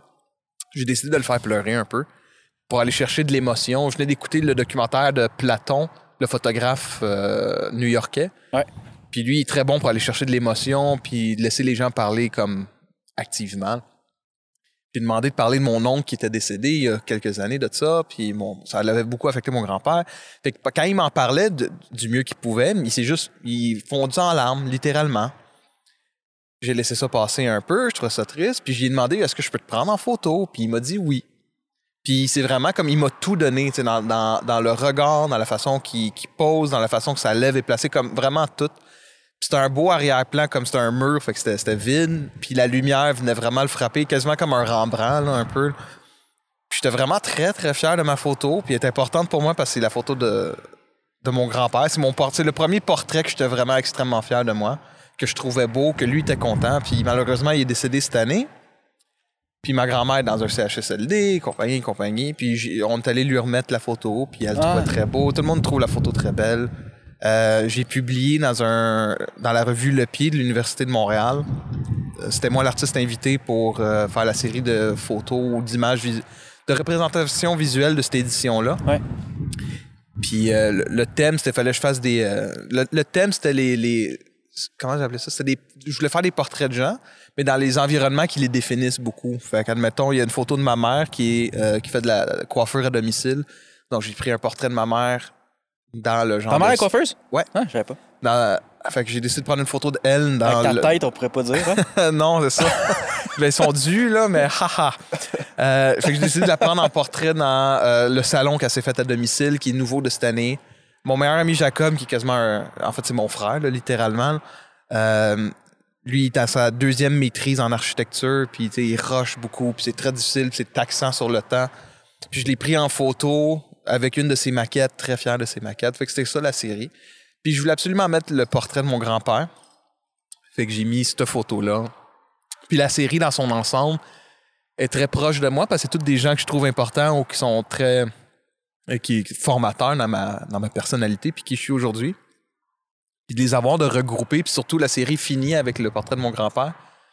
Je sais pas, c'est euh, quelque chose que je suis vraiment content d'avoir fait. On dirait que c'est cette photo-là qui m'a fait qui m'a fait changer de style de portrait que je faisais. Avant, je faisais ça très glam shot, très très commercial, très H&M. C'est très beau là, ce qu'ils font. les photographes qui en regardent sont incroyables. Puis j'essayais d'émuler ça. Puis je le faisais, je, je vais pas me vanter, mais d'une très bonne façon. J'ai beaucoup de ça. Je les, ai retirés parce que ça me représente plus. Mais tous les portraits que je faisais, c'était très ça. C'était très glam shot. C'était très beau. C'était très magazine. Puis finalement, à cette heure, quand je prends un portrait, ça me prend comme 4 heures faire un portrait parce que je pense que j'ai eu un 2 heures et demie de discussion avec quelqu'un. Ouais, ouais. Ben, la journée qu'on a passée ensemble, qu'on a filmé le- le- l'entrevue portrait, euh, avant de filmer, on a passé quoi, deux heures ensemble, au Ah, moins, à juste se jaser euh, Ouais. sans, sans rien faire. Fait que c'est vraiment quelque chose que j'essaie de- d'apporter plus dans ma pratique. Mais je trouve, euh, tu sais, tu dis que t'aimes ça, ben, tout le monde se définit, tu sais, de- dans, dans son style de photo, tu d'une certaine façon, là. Puis j'ai comme l'impression que toi, tu t'aimes, ça, justement, les paysages, puis ça, comme tu disais tantôt, mais moi, c'est, moi tes, tes portraits, je tripe tout le temps quand t'en, publies, puis même, je vais pas mettre ça du côté que- qu'est-ce que tu publies, mais j'aime vraiment beaucoup tes portraits, puis Puis, tu dirais que c'est quoi, toi, comme pour toi, un bon portrait? C'est. Un bon portrait, c'est quand quelqu'un est vraiment en train de me donner une, une facette de lui que, que je connais pas. Euh, un moment de sensibilité, pas de sensibilité, mais vraiment un moment euh, unique qui donne pas vraiment comme. J'aime ça, essayer de trouver quand la barrière tombe d'une personne. Généralement, c'est à la fin d'un shoot parce qu'il Mm. commence à être fatigué, puis Ouais. généralement agacé. Puis c'est là que je sais que je suis capable d'avoir la photo que je veux. Puis il faut que je travaille habituellement vite, puis sans que ça en rende compte, parce que moi, ça m'excite, ce moment-là. Parce que je sais quand il va arriver, puis je sais comment je vais, le je vais l'avoir, puis je sais pas aussi qu'est-ce que la personne va me donner. Est-ce que ça va être un visage, euh, pas, je veux pas dire fâché, mais plus agacé? Euh, Est-ce qu'il va être plus fatigué? Est-ce qu'il va être euh, plus amoureux? Là? Peu importe. J'ai pris souvent des, des d'anciennes copines en photo, puis je savais quand est-ce que ce moment-là allait arriver pour X raisons. Désolé, ça tombe un peu personnel. mais non, mais tu, euh, Ah ouais? on essaie de, j'essaie d'aller chercher une émotion qui. Ben, peu qui- importe, en fait, c'est quoi l'émotion, c'est d'avoir la vraie. Ouais, ben hein? exact, exact. Parce que quand on commence le shoot, c'est tout le temps, c'est souvent très fake pour les gens qui nous font que nous écouter. Il y a un gros chien qui est venu nous voir, puis il est très beau. Allô? Euh, ouais, fait que ça. Fait que le début de shoot est tout le temps très compliqué parce que la personne est froide. Moi, je la connais pas. Si c'est pas quelqu'un que je connais, Ouais. Euh, c'est très, moi, je trouve commercial. Puis dans le fond, c'est plus comme les 200 premières photos que je prends sont numériques, là, on s'entend. Euh, c'est c'est juste pour délousser la personne. Je mets un peu de musique. Ouais. Puis je mets pas de la musique nécessairement qui aime. Moi, je suis un grand fan de funk puis de DJ Folamour, un DJ français qui, qui fait des remixes de funk, puis je mets tout le temps ça. Peu importe t'es qui, t'es un métalleux, t'es quelqu'un qui aime de la musique française, je mets tout le temps la même playlist. Moi, je la connais, puis moi, je deviens plus à l'aise. Puis Ouais. vu que moi, je suis à l'aise, l'autre est à l'aise aussi. Mhm. Puis je sais d'habitude que la bonne photo va être à la fin du shoot Ouais, ouais, je comprends. Ouais, ou de la journée sens, ou hein. peu importe. C'est quand la personne est fatiguée puis elle est un petit peu plus relax habituellement. Fait que Ouais. c'est ça que j'essaie d'aller chercher sur chez un portrait. Dans un portrait. On est vraiment bon. On a fait deux questions en une. Wow. Allô, Tu m'as amené euh, direct où ce que je voulais aller. Euh, OK. La plus fière. Puis maintenant, on sait pas ton nom, toi. C'est quoi ton nom? Non, on va l'appeler frisé. Frisé. Ah oui. T'es un gros chien frisé. Ah oui. Merci à Mondou de commanditer cet épisode. Mon dos, Ah, est, est-ce que chi- t'es avec mon nous? dos est Chico. Je pense que ça va être ça le thumbnail. ah! Ah, trop smart. Euh, Tibi. c'est trop. Je repars avec en passant. Oh my god. Euh, OK. euh, si je te demande une chose, une place, une personne à photographier, ça serait quoi? Une Ton place, rêve, ton bucket list. Là. mon bucket list d'une chose à Une photographier. place, une chose, une- peu importe. là. Une photo. Ah, je me suis même pas jamais posé cette question-là. elle est bonne. Hein? Une chose à prendre en photo. Sur ma bucket list, genre, Ouais. ça serait. euh, Tu peux, ok, attends. Ok, je- attends. Te connaissant, d'après moi, je vais juste compliquer les choses. Là. OK. Ah, Il n'y a pas de contrainte temporelle. Ça peut être dans le passé. Il n'y a pas de contrainte Ça peut être temporelle? quelqu'un du passé, ça peut être quelque chose du passé. Non, ça va être actuel. OK. Puis ça va être le pape. Oh! Ouais. Bonne chance pour, pour- pour pouvoir passer une demi-journée avec. Puis, Ouais, mais tu vois, mais c'est ça, ça. Fait que si je peux appliquer tout ce que je viens de dire par rapport à ce que je cherche quand je fais une séance de photo, Ouais. mais je peux l'appliquer à cette personnalité-là. Je suis pas croyant, mais j'ai étudié la religion comme toute ma vie. Mon livre de chevet en ce moment, c'est euh, Dieu à travers les cultures. C'est un livre de catéchisme là, pour essayer de, pour les catholiques, j'imagine à l'époque, qui voulaient en apprendre plus sur comment les autres cultures voyaient Dieu. Euh, j'ai étudié mes, projets finaux d'université sur l'exégèse, donc la transition de- du texte biblique à l'image. Ouais. Euh, J'aime beaucoup l'histoire religieuse, l'art religieux, beaucoup les églises tout ça. Puis on dirait que de prendre en photo le pape, comme ou faire une série de photos avec le pape, mais même pas comme en habit, comme cérémonial, Non. ou même oui en fait, mais quasiment tous les jours, quasiment comme le, les photographes attribués au, au président américain, là, ah. Ouais. Tu sais, ils sont comme avec eux à tous les jours dans le behind the scene, puis ils prennent juste en, en photo leur view complète. Ouais. Ça, ça serait un genre de projet qui me. Ça serait-tu un pape en particulier, genre le pape Non, actuel ou un- le pape en général? juste n'importe quoi. Ce genre de représentation di- du divin, là. Ah, je m'attendais pas à ça pendant tout. Mais dans euh, tous les jours, je pense que ça, ça serait vraiment, là, ça, ça serait le. Ça, je pense que ça serait quasiment un rêve, d'avoir cette. C'est même pas tant pour avoir accès à ce à mode de vie-là, ou pas parce que je suis un, un fan ou n'importe quoi, mais c'est juste parce que je suis proprement curieux comme un être humain qui est investi du, du, du divin, selon comme le- les, les codes que eux ils ont. Ouais, ouais. Mais ça a une vie de tous les jours, tu sais, c'est euh, Ben ouais. C'est un fonctionnaire. De le voir dans son. Ouais, c'est ça. Puis de le montrer, je sais que c'est pas montrable parce que ça, ça va à l'encontre de ce que eux ils ont comme message de marketing. là, Ah, mais tu mais, n'es pas obligé de la montrer. Non, tu peux l'avoir exact. juste pour toi. mais ça, ça serait une série, juste un, un trois photos de du pape. Quelque chose. Quelque chose comme ça dans ce genre-là, ouais. Ok. Ouais, ouais, Ouais, ouais. C'est malade. Je pensais pas que de la, de la vie du Vatican, l'armée suisse. Tu sais, c'est un pays dans un pays. Ouais, ouais, ouais, ouais. Euh, Ah, tu vois, là, tu m'as fait sortir ça de la tête. Là, je vais tout le temps avoir ça en tête à ce temps. le pape. Le pape. Ton objectif de vie, ça va être de rencontrer le pape. Ah, je suis sûr que si t'écris un courriel. T'envoies un Slide CV. dans ses DM. Slide dans les DM papales. les DM papa. Les DM papo. Je sais pas comment Instagram, le le pape? Je sais qu'il y a un Twitter. Instagram, je sais pas. Je suis plus sur Instagram, je sais pas. Le pape, il y a un Twitter. Ouais, il y a un Twitter papal, me semble. Ne me quotez pas là-dessus, je ne sais pas, mais je crois que oui. Oh, Jesus. Oh Jesus, pour vrai. hein?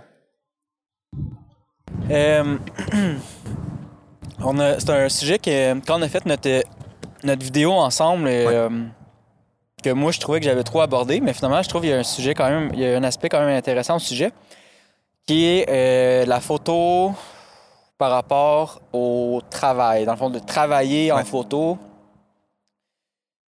Je sais qu'on s'en est déjà parlé, puis c'est quelque chose que tu aimerais développer de- le plus, mais y a-tu un, un aspect de gagner ta vie avec la photo que tu aimerais plus développer? Genre, est-ce que tu veux faire des photos, euh, des contrats, genre des trucs corpo, d'avoir des clients? Tu voudrais-tu vendre tes photos? Tu voudrais- Qu'est-ce que C'est- tu aimerais c'est- faire? c'est- C'est toutes des options. C'est qu'est-ce qui est drôle avec tu sais, tu parles du, du, du documentaire qu'on a fait euh, ensemble. Il y avait toi puis euh, plein d'autres personnes. Puis vous aviez tous le même thème parce que vous êtes tous des gens qui avaient passé à, à en, en faire une profession. Fait que veux, veux pas à force d'éditer la vidéo. Tu sais, je connais toutes vos vidéos par cœur. Ouais, ouais. Moi puis ma sœur, en fait, qui vit avec moi, elle connaît toutes vos intros par cœur. Euh, fait que c'est très Ta inspirant. sœur, là, je, je- genre, je la suis pas, là, je je la vois juste à travers ta affaire, elle a l'air vraiment drôle. là. Ma, ma sœur, c'est le frère que j'ai jamais eu. Ah. ma sœur, c'est elle, euh, c'est euh, ma sœur, c'est la fille, c'est le gars cool que tout le monde veut avoir, Ah. très effronté. Elle a des tatous, genre les deux manches des tatous à travers en Ah, cuisine. jamais remarqué ça. Ouais, ouais, ouais. Elle est tog, mais en même temps comme très féminine. Euh, je- elle elle m'inspire beaucoup. C'est vraiment quelque chose que c'est vraiment quelque chose. C'est vraiment quelqu'un que j'aime euh, beaucoup, surtout de vivre avec. Mais bref, un autre sujet, Ouais. une autre fois. Euh, J'aimerais ça que ça devienne une profession éventuellement. Le problème que je rencontre, c'est que j'ai trop d'intérêt pour trop de choses en même temps, et j'aurais peur que ça devienne euh, que je m'en lasse finalement, chose que je veux pas, parce qu'en ce moment je l'ai en termes de hobby ou de semi-professionnel, on va dire Ouais. Malgré que je considère mon travail comme étant professionnel, je veux dire, il y a, une qualité professionnelle comparativement à ce que je faisais il y a 10 ans. Euh, c'est beaucoup plus vendable, c'est beaucoup plus marketable ce que je fais là en termes de produits, euh, en termes de photos corpo, de la photo événementielle, euh, de la photo de produits, par exemple. Paysage, c'est vraiment plus le fun. Le- plus pour le fun, je vends rarement des photos de paysage. Ouais. Euh, puis en ce moment, qu'est-ce qui est intéressant, c'est que puisque j'occupe un travail à temps plein en ce moment de trait de bureau en marketing que j'a- j'a- j'adore, je suis content d'avoir la photo comme hobby parce que j'ai pas à me concentrer là-dessus à 100%. Malgré que j'aimerais me concentrer là-dessus à 100%. Fait que tu vois, je suis comme tiré entre les deux. Ouais, mais je pense que ça, pourrait, ça peut être un. Alors, ça peut être euh, une bonne opportunité, tu sais, dans le sens que tu as quand même la possibilité de commencer à faire un peu d'argent avec ça sans te dire paye mon loyer avec ça. Ouais, puis tu vois, puis c'est un, c'est un petit middle ground que j'aime beaucoup en ce ça, moment. ouais. Puis aussi, qu'est-ce que j'aime, c'est que j'ai, euh, j'ai comme valeur beaucoup le communautarisme puis le bénévolat, là, ça a toujours été. Et en ce moment, les projets payants que je fais, ben, je suis content parce que tout l'argent va à la charité, en fait. Puisque je me permets d'avoir un rythme de vie puis une vie qui est payée par un, un job que j'ai ailleurs, avec des REER puis trucs sociaux et compagnie et compagnie. Ben, à chaque fois que je peux me mettre la tête sur un projet, en ce moment, je travaille pour euh, une association euh, bénévole euh, d'action, comité d'action sociale du cégep régional de l'Assomption, où est-ce que j'ai euh, fait mes études. Les professeurs m'ont approché pour, euh, en gros, il y a un encan silencieux à tous les ans il invite un artiste par année qui contribue de ses œuvres, puis cet argent-là va à la fondation Kira Burundi. Burundi est un petit pays en Afrique qui n'arrache beaucoup. Puis il y a une genre de maison des jeunes là-bas. Je m'excuse, j'essaie de le rendre plus simple. Ouais. Il y a une genre de maison là- des jeunes là-bas qui font de la réinsertion sociale. Euh, puis tous les fonds à tous les ans vont là-bas. Puis je pense à, par tranche de 1000 ou 1500 dollars, ça réintègre un adolescent comme dans la société. Ça lui donne une job, des fonctions. Puis tu sais, vraiment, ça l'empêche d'être dans la rue finalement. là. Fait que je peux me concentrer sur, sur des projets comme ça. Donc, je peux avoir les rencontres, contribuer des œuvres, donner des œuvres qui sont dans mon portfolio ou en faire des nouveaux. C'est budgété aussi, mais moi, je me prends pas de cachet. Ouais.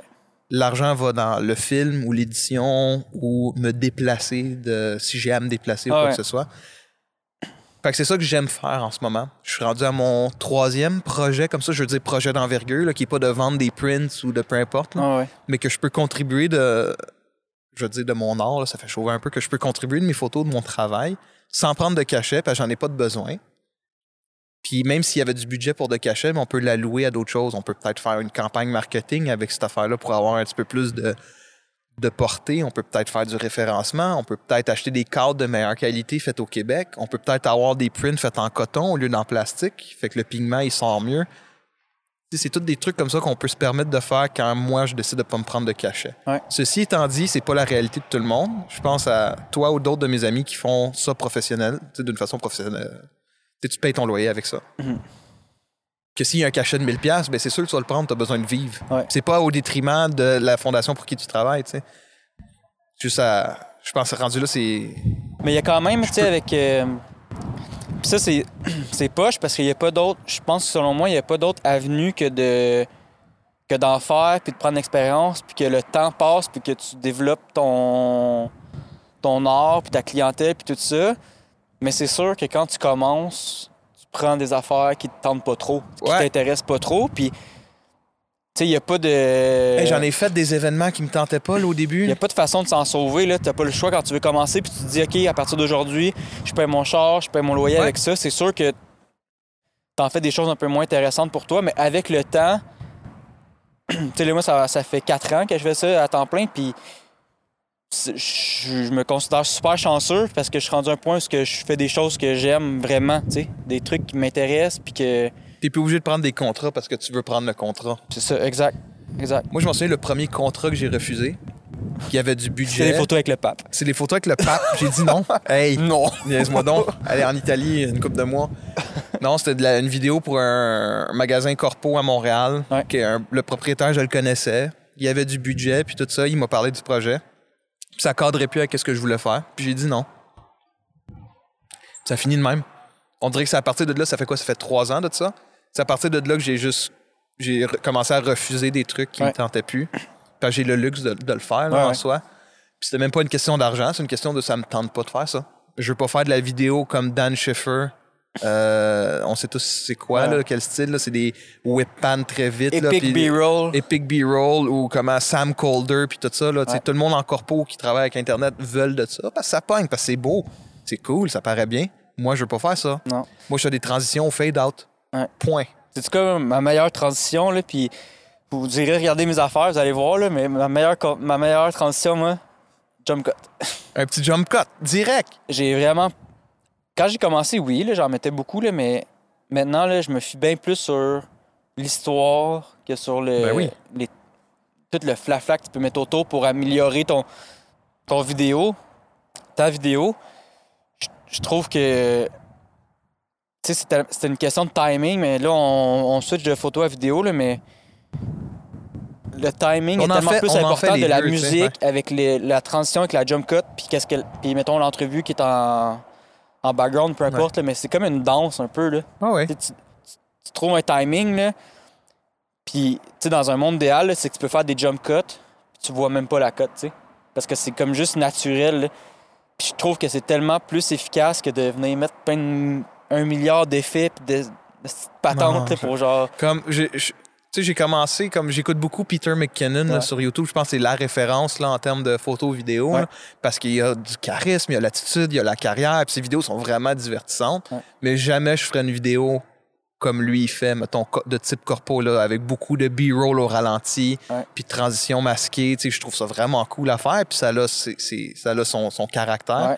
Mais c'est pas moi, parce Mais que... quand j'ai commencé, moi, je faisais ça. Ouais, C'est- non, mais je l'ai C'est ça qui m'a porté à genre, fuck, c'est dommage beau, je veux faire ça aussi. Mhm. Puis avec le temps, ben, tu développes Même un chose, peu puis à un moment donné, tu tannes, comme je dis, moi, je suis un grand fan du fade, du fade au black direct Ouais. avec des petits keyframes. Euh, J'aime beaucoup le J-Cut, fait qu'il y ait comme l'entrevue, puis tu l'audio du clip précédent qui est juste par-dessus, puis tu le fais juste en petit gain, Mais ça, de, ça- en petit gain de puissance. Ça, ça c'est ma préférée. Je suis allé voir le film euh, Big Giant Wave, Ouais. aussi au Beaubien, ou puis Parc, je pense que je suis allé le voir deux fois. Documentaire noir et blanc sur la musique euh, dans le monde. C'est fait à Montréal. Euh, Villeneuve est là-dedans, Patrick Watson est là-dedans, puis c'est les... Il y a aucune cote. Le film est en noir et blanc partant, puis il y a pas de cote malade mentale. C'est des fades noirs ou, comme tu dis, là, des petits jump cuts, là, puis jamais tu t'en rends compte. Parce qu'admettons, t'as l'entrevue avec Patrick Watson qui parle de... Il a tombé de la misère à trouver des paroles. Ouais. Puis pendant qu'il parle, vers la fin de son entrevue, t'as déjà le dance club-in du prochain clip qui embarque. Ouais. Juste un peu, fait que ça te donne déjà la vibe. Ouais.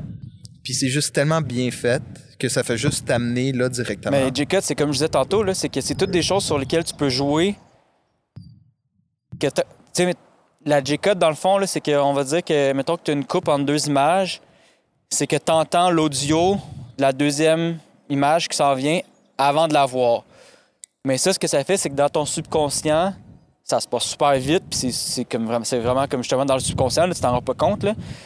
Mais c'est d'entendre ce qui s'en vient avant de le voir, ça te fait moins voir la cote, justement. Ah, de- c'est quoi? C'est J-Cut quand tu vois l'audio, Ouais. quand t'entends l'audio? le contraire. N-Cut? L. L-Cut. Euh, c'est ça? J? Non, c'est pas L. Bref, il y a deux Contraire, dons. le contraire de J, là. J à l'envers.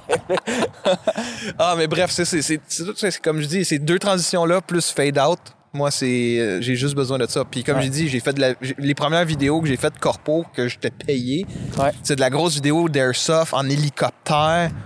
Puis tu sais, il y a des explosions, puis les Blood Brother FX qui sont là. Fait que là, tu sais, comme t'as pas le choix de faire du Peter McKinnon ou du Daniel Schiffer. Tu sais, tu- tu le fais, puis tu cours partout. À un moment donné, tu te tannes. Ou c'est juste pas moi. Tu sais, t'imites quelqu'un, puis à un moment donné, mais comme en photo ou n'importe Ah, quoi mais de créatif, là, c'est, tu te bases sur quelqu'un, c'est de la mimésie. En littérature, c'est la même chose. Puis à un moment donné, tu trouves ta voix là-dedans. Puis après ça, tu y Mais vas. je pense que quand tu commences, là, c'est c'est sûr que tu te, tu te bases sur quelqu'un, sur quelque chose que tu aimes, puis euh, éventuellement, ben, avec le temps, c'est que tu trouves ton style, tu trouves ce que tu aimes, tu trouves ce que tu n'aimes pas.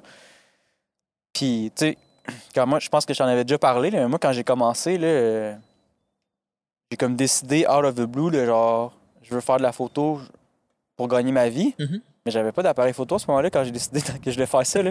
J'avais pas j'avais jamais eu un appareil photo. Fait que moi, j'étais allé m'acheter un appareil photo. J'ai commencé à travailler avec. Ouais. Genre, Mais mon, faut, mon c'est ça premier shoot que je suis arrivé, là, aucune idée, là. Aucune idée qu'est-ce que je fais. Mode Puis- let's go. Puis, tu sais, euh, shout out à, à mon premier client, là, qui sait très bien c'est qui, puis que. Mais, tu sais, Merci Puis- au premier client. Merci au... Ben oui, hey. M- Merci au, au premier client. Puis, tu sais, ah, ça me fait penser un peu à ce que tu disais tantôt, là, que euh, tu voulais aller shooter manuel, puis tout ça avec ta caméra. Mais moi, je pense que quand, en photo en vidéo, même dans tout n'im- n'importe quel au- autre art visuel, c'est que l'œil est tellement plus important que, que les compétences techniques, on va dire. Ouais. C'est sûr qu'avec les compétences techniques, ça t'amène c'est comme un facilitant pour traduire ce que toi tu vois avec ton œil, tu sais, de, de- de le reproduire.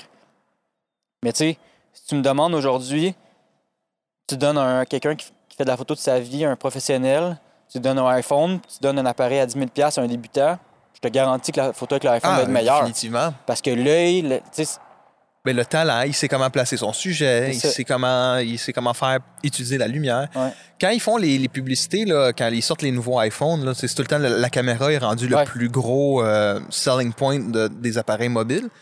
Mais tu sais, à station Berry-UQAM, c'est ça les photos qu'il y a, puis c'est tout le temps shot on iPhone. Ouais.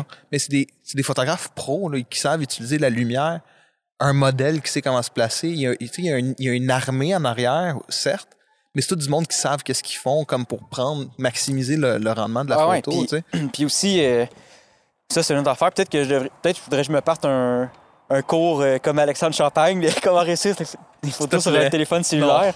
Mais euh, une des grosses choses, moi, j'en, j'en pose pas là, des photos avec mon sel, mais j'en mets des fois en story. Puis l'affaire, c'est que quand il y a des applications que tu peux utiliser pour contrôler chacun des réglages sur ton appareil photo de ton téléphone. Puis peu de gens savent ça aussi, mais tu peux shooter en RAW avec un Ouais, iPhone. avec hein. les nouveaux iPhones, tu peux.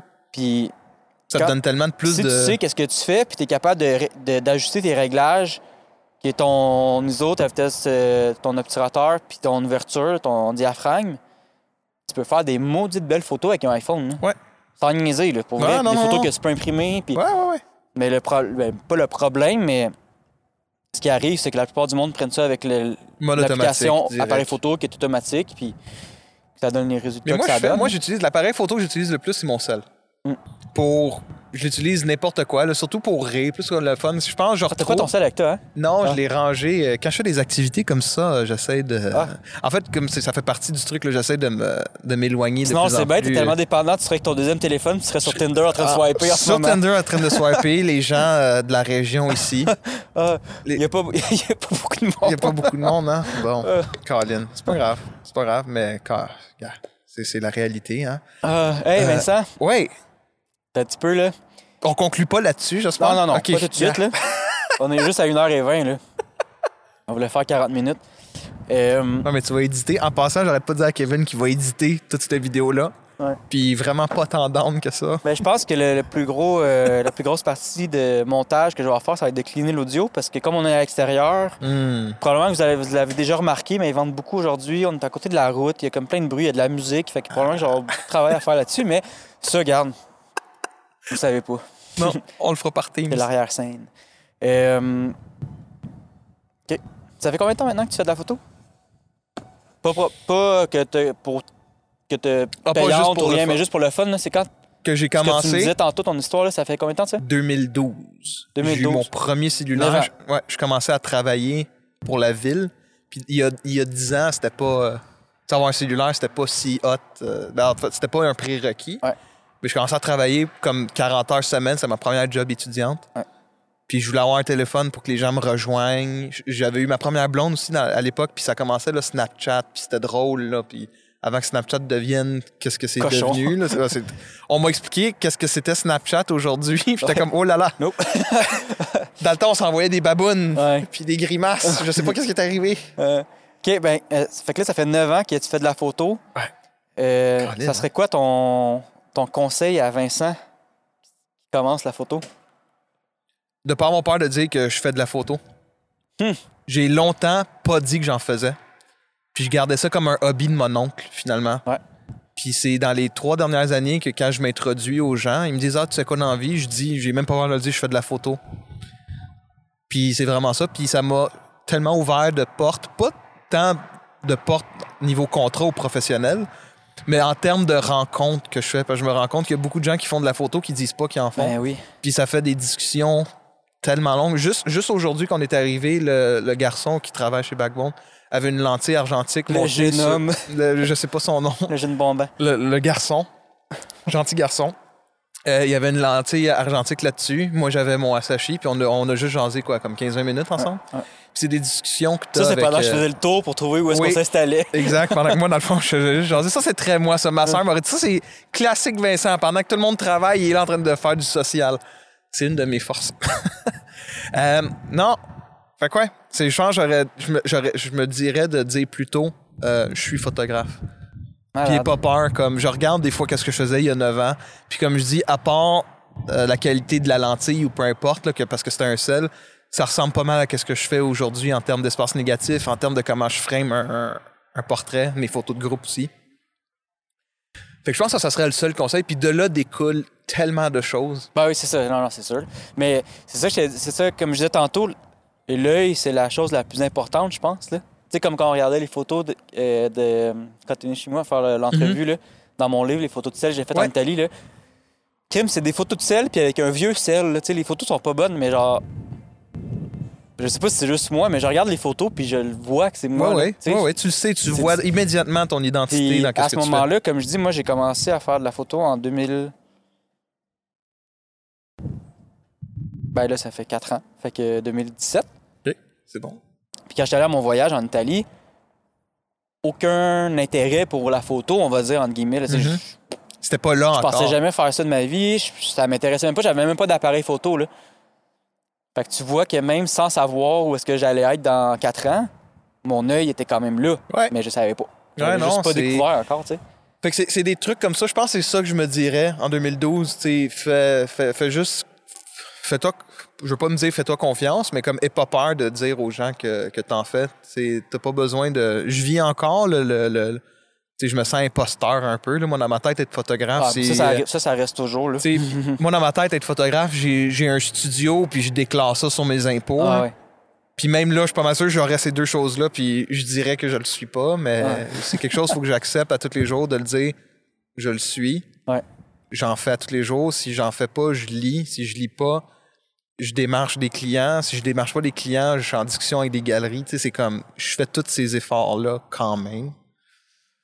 Non, c'est sûr que c'est tout un step là, quand tu décides de. Je dirais peut-être pas ça en 2012, là. Je dirais attends 2013 là, pour ça, là, mais. Ah ouais. ouais, mais moi, je trouve aussi euh, une chose que les. Quand tu commences, là. J'ai comme des petits. euh, les jelly beans, hein? des petits reflux de jelly beans et bière au bleuet. Euh, je suis en train de me caler, genre. Ouais, est-ce, mais que, mon- est-ce que c'est à cause de mon micro? Il... Non, je sais pas. Moi aussi, je commence, le à être, je replacer. commence à être Je relax. vais peu, replacer. Euh, C'est tout le LSD qu'on a pris. ouais, Oui, oui, oui, Oui, ben, oui, ça, oui.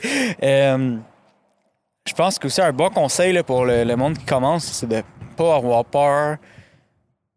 Le terme euh, politically correct, ça serait de pas faire des erreurs, mais Non, Le non, vrai terme, c'est pas avoir peur de faire de la merde.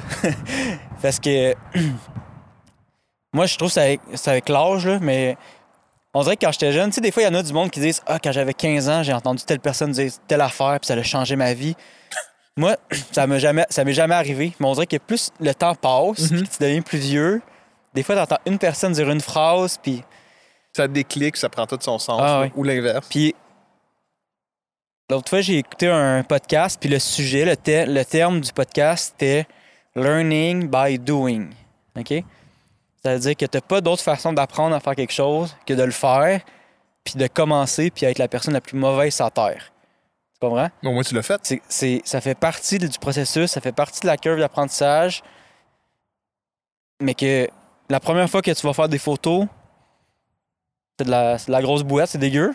Mais la deuxième fois, ça va être meilleur parce que tu vas avoir déjà une expérience. Puis la troisième fois, ça va être encore meilleur. Puis la quatrième fois, tu vas juste comme t'améliorer.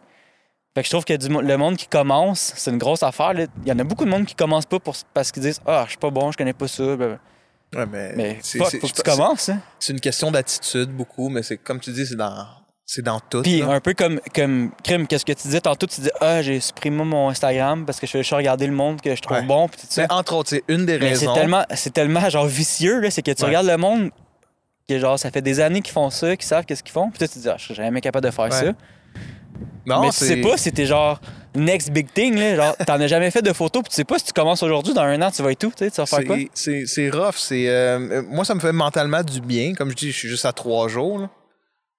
Euh, On va quand même donner son handle à la fin du, du podcast. pour- ouais, ouais, mais Le temps su- que ça, ça va sortir, il va sûrement être de retour sur Instagram. allez voir mon Instagram. C'est quand même, il est quand même propre. euh, Il est quand même beau. euh. ok, mais tu l'as pas supprimé, là. Non, je l'ai pas supprimé. Je suis juste moi, je suis plus dessus. Ouais. Mais il est encore là, là. Il chill. Il va bien. Ouais. Ben, je pense, je sais pas, là. Mais il est là, là. Non, j'ai tout mis ça à jour. Tout est beau. Parce qu'en ce moment, c'est mon seul portfolio. J'ai pas investi encore dans un site web. Mais ça Donc va ça, venir. faut que tu le fasses. là. Ouais, mais je sais, ça fait des mois que j'en parle. Avec Squarespace, qui commandite cette vidéo. Ouais. Moi, je suis sur Squarespace. Ben, je vais être sur Squarespace aussi. J'ai trouvé mon template, j'ai tout trouvé, c'est juste. Parce que ce qui est le fun avec Squarespace, c'est que tu payes pas tant que ton site n'est pas en ligne. C'est ça, hein? Ouais, exact. Fait que tu peux faire ton template, tu peux zigonner pendant un an si tu veux essayer des affaires, mais tu payes pas tant que ton site n'est pas en ligne. Puis le meilleur prix, c'est. Tu prends mensuel à 12 US par mois. C'est comme 15$ piastres C'est rien? canadiens. Non, c'est pas Tu cher. vends un print par mois, puis tu peux avoir, moi qui est en marketing, Ouais. euh, qu'est-ce qui est le fun, c'est que d'intégrer, tu as de l'analytique aussi du site. Fait que tu peux voir sans devoir linker à Google Ads ou à Google Analytics. Je veux juste vous dire, j'ai avec le temps sur Instagram, j'ai des amis euh, un peu partout, là, tu sais, du monde que. Il y en a beaucoup qui vivent dans des villes assez spécifiques, là, tu sais, qui habitent pas à Montréal ou à Québec, mettons. Là. Puis ça, Squarespace, tu peux aller voir t'as toutes les adresses IP de qui qui a visité ton site, sur quelle page, avec, Nice. avec la ville. Fait que la ville Fait que je sais qui qui va voir quelle photo. Ah, c'est fait bon que quand vous ça. allez me stalker sur mon site web, là, Ouais, vous- c'est exactement je sais c'est qui, je sais vous c'est êtes allé où. C'est drôle parce que c'est ça. Là, je suis en train de faire une campagne publicitaire à, à l'Uni euh, là-dessus. Là, puis là, je suis en train de faire du, du conversion tracking. Fait que je Ouais. regarde les adresses IP et tout ça. J'ai du monde en Inde qui ont regardé mon site web, Mm. qui est une OSBL à Hochelaga Maisonneuve. Puis pourquoi eux, ça dit que c'est en Inde? Euh, Parce que c'est moi qui a mal travaillé. Fait que j'ai un keyword à quelque part qui a généré un clic pour quelqu'un en Inde. Ah. Puis ça aurait pas dû. Fait que c'est comme un petit défaut en ce moment, mais dites-le pas. Engagez-moi, s'il vous plaît. Mais moi, ce que je trouve vraiment intéressant, puis là, on, commence à- on s'égare un peu, mais je trouve ça vraiment le fun de voir. Si tout le monde parle de ça, là, genre les funnels de vente, là, les tunnels de, de conversion, puis justement, puis tout ça. Là. ça Entonnoir de conversion. Entonnoir, ouais, excuse. Tunnel. Je trouve ça le fun de voir, exemple, combien de personnes sont allées sur ta page d'accueil, combien de personnes sont allées sur ta page boutique, combien de personnes sont allées sur telle image, puis combien de personnes l'ont mis dans leur panier? Ouais. Tu vois tout le temps le pourcentage. Fait qu'exemple, je n'importe quoi, mettons, je sors une série de prints, je vais avoir, mettons, 150 personnes qui vont aller sur mon site cette journée-là. Je vais voir que sur les 150, il y en a, on va dire, c'est tout le temps, ça réduit tout le temps d'à peu près du 2 tiers. Fait que, mettons, 50 personnes qui sont allées sur ma page boutique. Après ça, mettons, 15 qui sont allés sur une image en particulier. Puis là-dessus, il va en avoir 3 qui vont avoir mis dans leur panier. Il va en avoir, il va en avoir 2 qui ont acheté, mettons.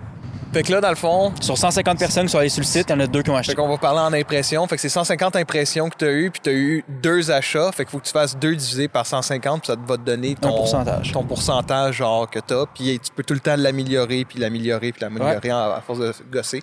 C'est très intéressant. Comme je dis, c'est ça que je fais depuis six mois maintenant, là, déjà, là, sans arrêt à tous les jours. là, puis c'est vraiment intéressant. Mais les gens, c'est des êtres humains. Je sais pas, on est rendu au côté temps. Je sais pas. Euh, ça va devoir achever, par contre. Faut que je retourne chez nous un OK, jour. il disait qu'il avait pas son sel, mais il l'a. Je l'ai. Ben oui. Yo, je pensais qu'il était dans mon sac. Moi, je pense que tes amis diraient OK, ça va être ça va être notre phrase de la fin. Tes amis qui diraient Vincent, c'est mon ami menteur. Non, non, c'est pas menteur. J'étais sûr que je l'avais pas. Mais il est tout le temps ici. Ça, c'est fucké, par exemple. Il est trois ans et demi. Hey Vincent, euh, Je suis menteur. on te trouve. Je suis un menteur, mesdames et messieurs. il y a Jim Carrey dans Menteur Menteur, Il il y a a moi. Vincent un peu plus haut. exact. C'est moi, ça. Euh, Vincent, on te trouve où euh, sur les médias sociaux? Sur les médias sociaux, euh, j'étais très actif sur Instagram. La page est encore ouverte. Ouais. À Moriali94. Ouais. C'est pas compliqué, c'est mon nom de famille puis mon année de naissance. c'est très winner. Euh, Il y a un site web qui est en cours de construction. Sinon, à, date, c'est la seule, euh, c'est la seule fenêtre que j'ai, c'est le Instagram. J'ai une page personnelle Facebook sur laquelle je suis quand même active, mais je fais pas grand chose. C'est vraiment juste pour voir le marketplace puis acheter des caméras usagées. Hmm. Yes, c'est déjà la fin. Encore merci à Vincent d'avoir accepté euh, l'invitation. Si vous avez apprécié l'épisode, n'oubliez pas d'aller nous suivre sur Instagram, YouTube, Spotify et Apple Podcast. Euh, je suis activement à la recherche d'invités, donc euh, si euh, ça vous intéresse de participer, euh, n'hésitez pas à slider dans mes DMs. Merci d'avoir été là et à la prochaine.